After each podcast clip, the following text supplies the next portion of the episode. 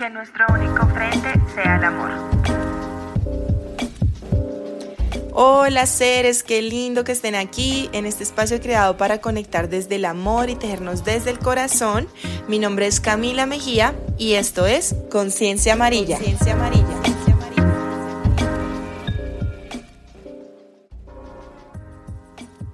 Oli, oli, seres lindos. Bueno, el día de hoy es un episodio muy especial. Es un episodio en donde vamos a celebrar tres años de, desde la ideación de este proyecto AINCO. Es un episodio especial, un episodio adicional a los que les he venido mostrando todos los primeros 12 y 23 de cada mes. Entonces, este será el 8 del 08, un portal mágico, hermoso, un portal también muy lindo para manifestar, Creo que también en mis redes sociales les voy a compartir un ritualito muy lindo que podría ser bello para, para que ustedes también empiecen a manifestar todo eso que ustedes quieren vivir y seguir soñando en grande. Este episodio hoy lo voy a grabar y no lo voy a editar. Creo que quiero que quede así tal cual, como yo les digo cuando hacemos los talleres, es como honrar ese primer nudo al último nudo que cada una va haciendo honrar ese primer momento en que viene una idea a la cabeza y no sabemos cómo la vamos a hacer realidad, pero de que llegó es porque Dios, la vida o el universo te envió esa idea para que tú la hagas realidad porque tienes todas las herramientas para hacerlo. Y creo que eso es algo muy lindo que he aprendido en estos tres años de AINCO. Y es como siento que la energía divina no te pone ideas que no seas capaz de hacerlas y son como ideas que van saltando.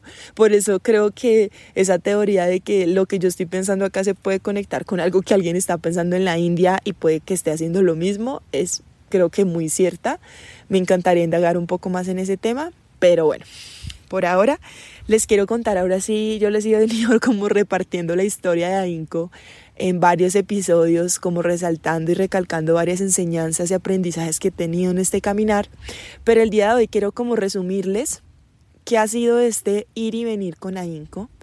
Eh, hace tres años fue donde lancé mi primer post en Instagram, el 08 del 08 del 2020, un año que jamás pensé que después de esa crisis llegaran ideas tan fabulosas como estas, que yo me sintiera capaz de crear este proyecto de vida.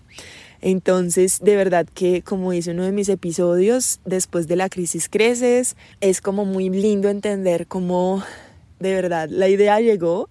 Y para los que no saben, eh, AINCO Ahínco fue una palabra que pensé demasiado. Yo decía, yo quiero algo que describa tal cual lo que representa este proyecto, como toda esa energía que yo le meto, ese amor, esa dedicación.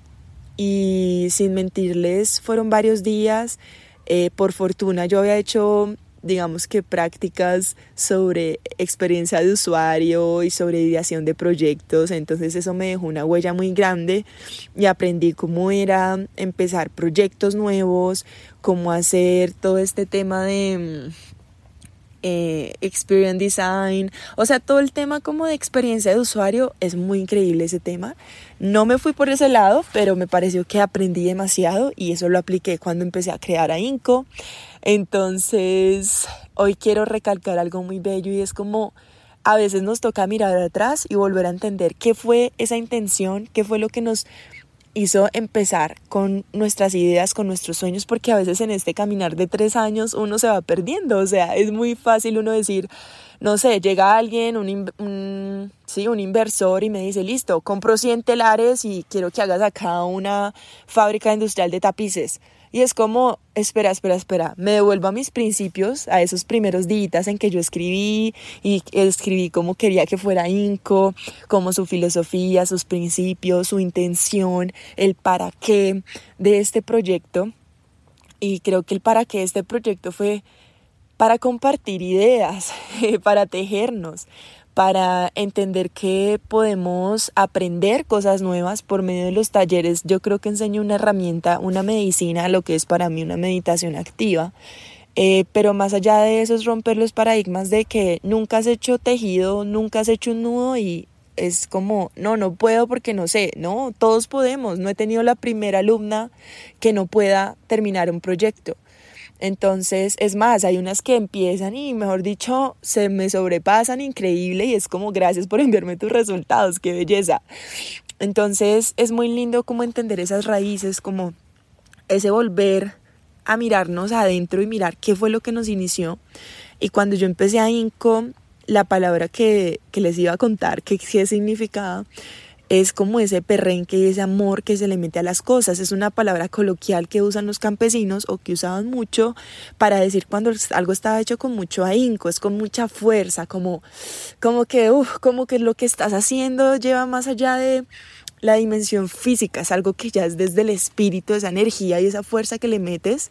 Y muchas veces me doy cuenta que en verdad el ser ahínco, porque literalmente ya he creado es un grupo de círculo de seres ahínco y son seres que de verdad me están como a pesar de, a pesar de que nos pasen cosas, porque en la vida pasan cosas, que ya uno las ve como un aprendizaje, porque ya uno ve los nudos como oportunidades, es otra de las cosas que también siempre recalco y es como, todos son oportunidades, que al principio no lo entendemos, está bien, pero es como entender ese para qué y creo que es muy lindo saber que los talleres fueron con esa intención, fueron con la intención de que yo compartiera una herramienta que a mí me ha ayudado, que a mí como ser humano que soy en mis crisis, en mis momentos locochones, en mis momentos de ansiedad o de tristeza, el tejido siempre me saca al aire y es como, uff, me saca tejiéndome en una gran red gigante que me sostiene y es como, wow los tapices, los tapices es arte holística, es como el tema de la decoterapia. Eso sí va a ser un podcast que les estoy preparando para decoración holística. Y cómo es todo el tema de nuestro hogar. Nuestro hogar literalmente es un reflejo de nosotros. Si está desordenado, si está, mejor dicho, que uno tira la ropa, ropa sucia y demás, es muy notorio que algo está pasando dentro de nosotros. Si tú tienes tu hogar oliendo rico, una velita, un elemento que te genere una emoción, que te genere emociones agradables, un recuerdo bonito, que tú tengas en tu hogar aromas, que tengas en tu hogar iluminación, que tengas en tu hogar vida, plantas, que tengas en tu hogar piezas únicas que te hagan sentir que eso tiene un valor muy grande.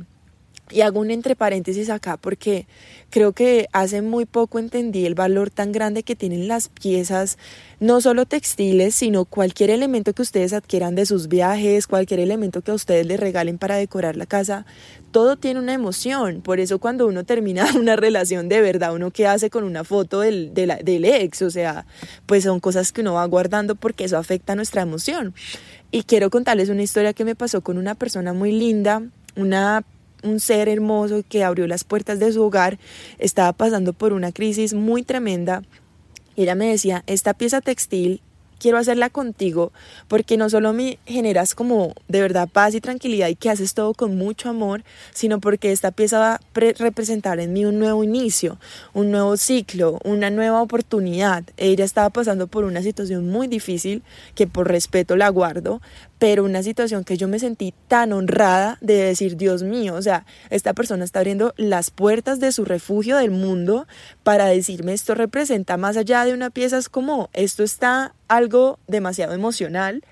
Y créanme que yo ese día literal a mí se me salieron las lágrimas por la historia y las lágrimas de sentir que esto va más allá de venderles algo o de generar acá una mega industria de cosas, no. Para mí siempre uno de los principios, y es lo que yo les digo desde el inicio, es volver a mirar qué pasó en estos tres años de ideación. Han sido tres años en donde yo, el primer año eh, creé a INCO, en el primer año digamos que tenía un trabajo paralelo que no me permitía completamente definirme hacia INCO, así que a INCO era como el hobby, el desparche, eh, era como el sí, de vez en cuando me meto en un Instagram y subo una fotico y bueno, sí, digamos que ahí estaba más o menos.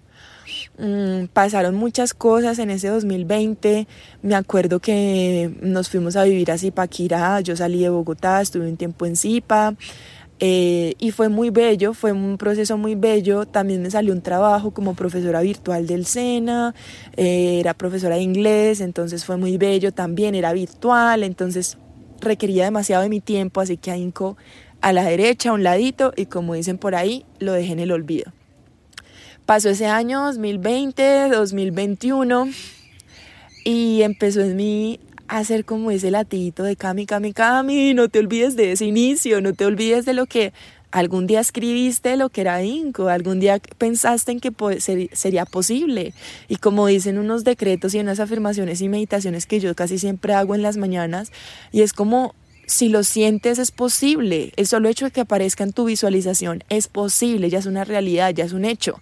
Entonces siento que eso fue muy lindo entender ese primer año como de empezar yo a sacudirme y a sacudirme y a soltarme de esas cadenas y esas creencias limitantes y empezar a trabajar en mí un montón, un montón, un montón. Por eso siempre digo, el autoestima, el amor propio, el autocuidado, es como esas herramientas que nos ayudan a sanar desde adentro, porque antes yo era eh, criticando el mundo y es que no, todo es difícil y es que en Colombia es difícil y es que para mí el mundo, el sistema, todo era, yo era súper antisistema y luego entiendo un día que si yo quiero ver un cambio en el mundo es desde mi cambio interno, que si yo quiero eh, mostrar una realidad es muy lindo inspirar y no criticar. Entonces yo dije, wow, creo que encontré el modo en que me puedo incorporar en el sistema sin ser un antisistema de nada, porque a la final no hay un solo, una sola verdad, sino entender que podemos convivir y podemos generar otras realidades y salirnos del status quo y es posible. Y bueno, eso fue el primer año que yo les cuento. Luego el segundo año fue el que les conté en uno de los episodios estos últimos que les he contado porque me tocó hasta hacer una lista porque yo ya ni me acordaba cómo había sido esta trayectoria. Y luego en el 2021 me acuerdo que estaba yo como con tres trabajos. Me metí de residente de obra de cocinas, también seguía yo de profe virtual y a Inco todavía a un ladito. Eso fue como en el 2021.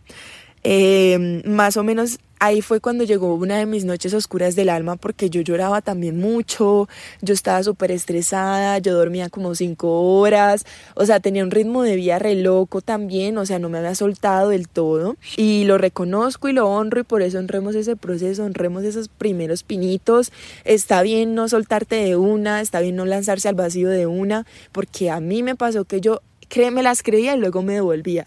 Me las creía y luego me llegaba otra oportunidad. Y a veces cuando uno no sabe lo que uno quiere, le llegan oportunidades, porque todos son oportunidades, pero te desvían del camino. Entonces es como muy lindo reconocer que hay oportunidades que a veces no van contigo. Este trabajo de residente de obra, pues duré como dos, tres meses realmente y renuncié porque estaba yo como una loca trabajando. Luego, debido a que este trabajo virtual me permitía viajar, me fui en mi crisis Noche Oscura del Alma, porque aquí yo anotando en esta línea del tiempo tengo varias lunitas que significan la Noche Oscura del Alma. Y una de esas fue cuando me fui a Santa Marta en el 2021, más o menos en marzo, abril. No, abril, mayo, justo después de mi cumpleaños yo dije esto no puede seguir así, yo porque estoy llorando tres, cuatro veces por semana, ¿qué está pasando Cami? Levántate, no más. Entonces, en ese segundo año de AINCO, yo llego de este viaje de Santa Marta, hago catarsis y decido que voy a tomarme en serio a AINCO.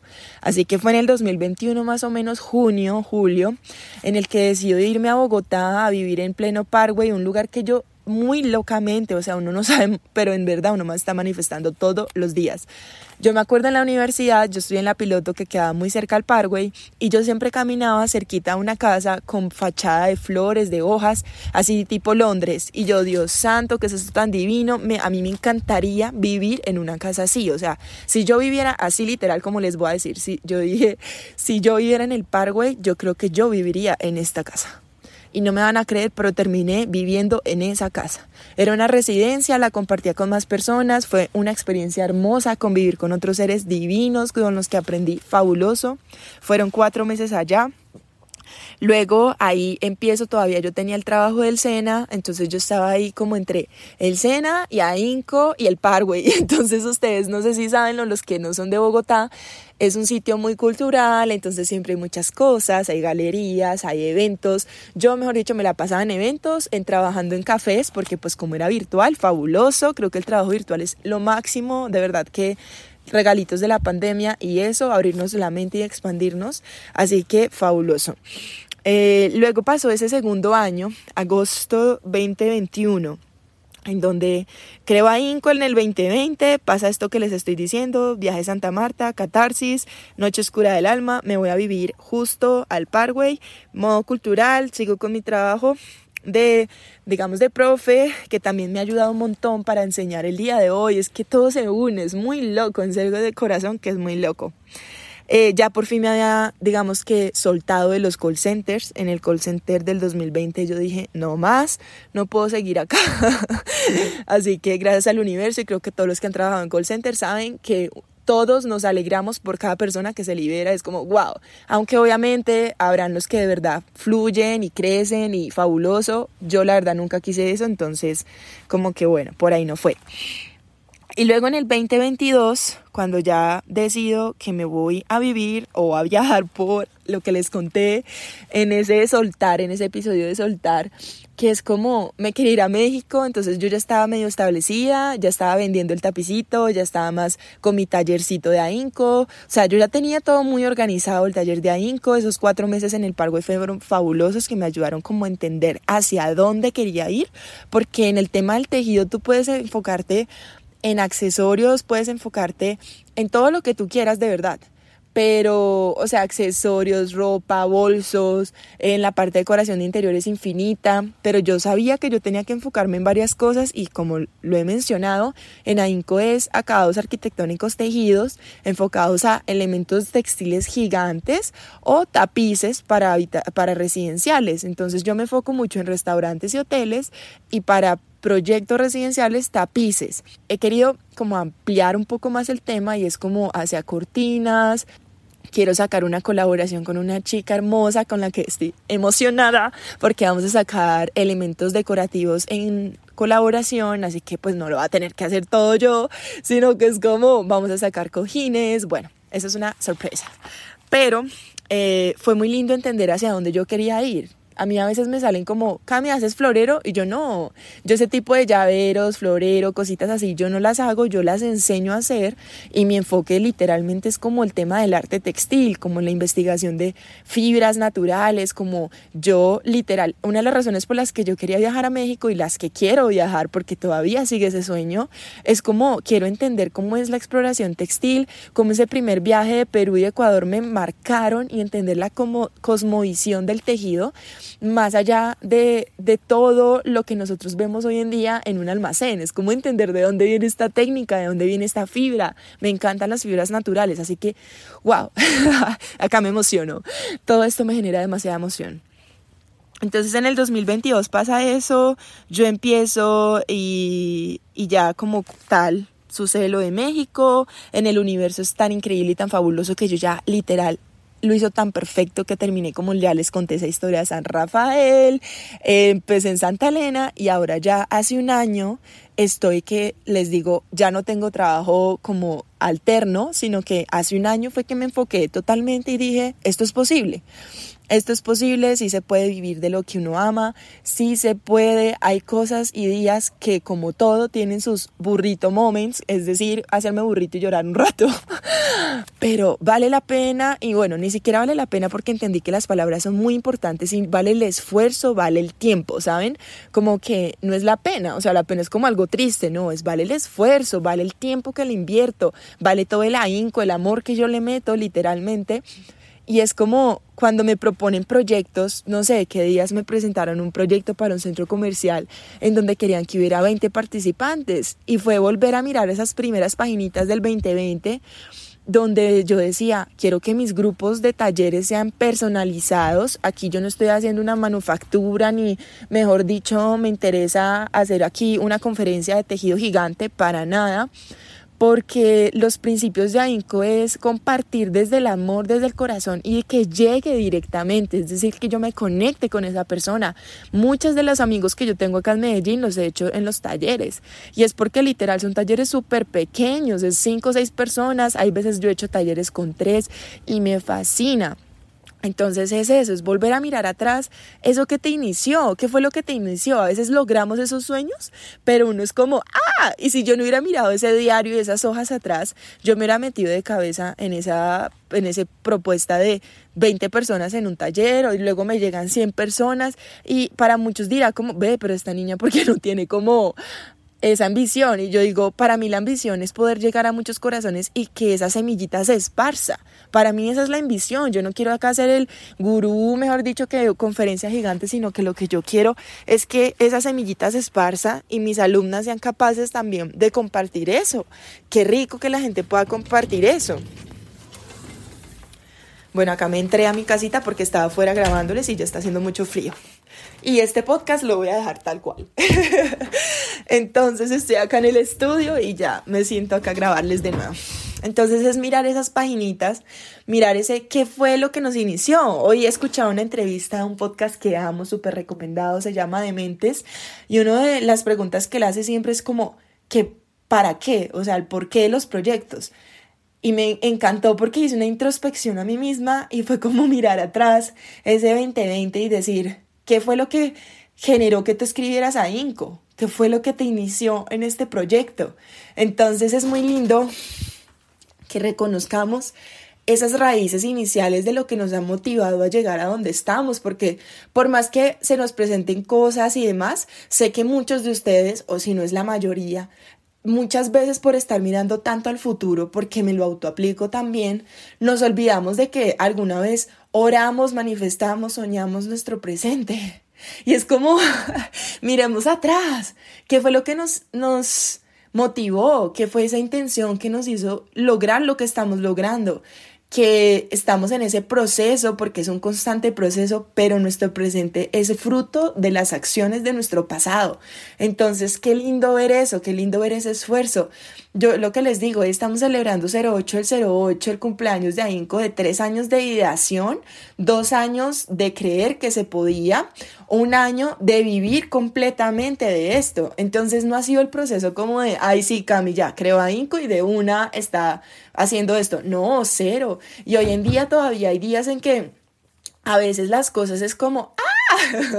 yo les he contado porque yo quiero ser acá súper sincera, vulnerable con ustedes y que no romanticemos tampoco el que el emprendimiento es solo rosas y pájaros, no, o sea, es como todo en la vida, hay muchas cosas que uno tiene que ser muy consciente, muy racional. A mí me ha tocado aprender hasta la última vez fue que ya le dije a una señora que es contadora porque yo no puedo tampoco y no es un tema que me interese la contaduría, pero he, he aprendido de diseño gráfico, he aprendido de marketing, el call center me sirvió para el servicio al cliente, el SENA me sirvió para profesora, obviamente arquitectura, nada, o sea, ese es el base de todo. Eh, todo el tema de interiorismo, todo el tema de ideación de proyectos me ha servido los trabajos en los que he estado. Es como todo se va uniendo para que tú puedas ir logrando ese proyecto que todavía falta, total, yo no estoy acá ya en la cima, mejor dicho, pero sí me siento como que ha sido un año, yo cuento un año, porque ha sido un año en el que dije, no voy a estar más en otros trabajos y sé que muchos emprendedores también han sentido esa sensación de no decir, wow, bueno, ya, me fui con toda. y yo tengo una amiga con la que hago cerámica, Chamoteca, que es muy linda y con ella quiero también invitarla acá al podcast para que hablemos un poco de este proceso del emprendimiento, porque ella también tuvo o tiene, no sé cómo está ahorita muy bien, pero sé que tiene trabajo o lo tuvo y yo la entendía total porque uno soltarse y decir, quiero estar ya libre solo con este proyecto es una decisión muy valiente también y lo reconozco y, nos y quiero que nos reconozcamos que el tomar decisiones también es ser valientes porque a veces nos quedamos en esa zona de confort y es como es muy fácil quedarse uno en la zona de confort de verdad que es lo más fácil del universo o sea el trabajo virtual de profe inglés donde yo literal era libre pero pues tenía que trabajar igual era algo que me gustaba, pero no me llenaba como me llena Inco, como me llena el diseño, el arte, la arquitectura, no me llenaba, era como, está chévere, pero más allá del fin, es decir, de esa retribución económica que uno adquiere, es como, ese es un medio, eso es un medio y pasa en segundo plano y es hermoso recibirlo, pero cuando tú tienes esa intención que salta y sobrepasa esto y es como, wow, ha sido un año de muchas cosas, un año de proyectos re locos, de verdad que yo jamás pensé en hacer un proyecto como el del restaurante que hice el año pasado, que si quieren ver las foticos, ah, los invito a ver mi Instagram, pero un tapiz donde era 5 metros por 10 metros, un tapiz como el de este año que fue como de 3 metros por dos metros para una casa residencial divina, en un restaurante que estamos haciendo en este momento. O sea, van saliendo proyectos de los que yo digo parecen historias lógicas, locas, perdón, mágicas de cuento de hadas, donde digo, wow, oh universo, gracias, gracias, gracias, gracias. Y creo que más que otro tema que les quiero hablar, aparte de volver a mirar esa intención que nos, nos hizo comenzar nuestros proyectos, que nos hizo cambiarnos de ciudad, que nos hizo cambiarnos de trabajo, que nos hizo soltar esa relación, que nos hizo dejar atrás cosas o tal vez aventurarnos a cosas nuevas, dejar ese país o irnos a ese país. Es como ¿Qué nos hizo empezar esa idea? Mis amigas, uno de mis mejores, o sea, la verdad, todos mis mejores amigos o mis hermanos de alma están en México, en Canadá, en España, y todos ellos yo los admiro un montón.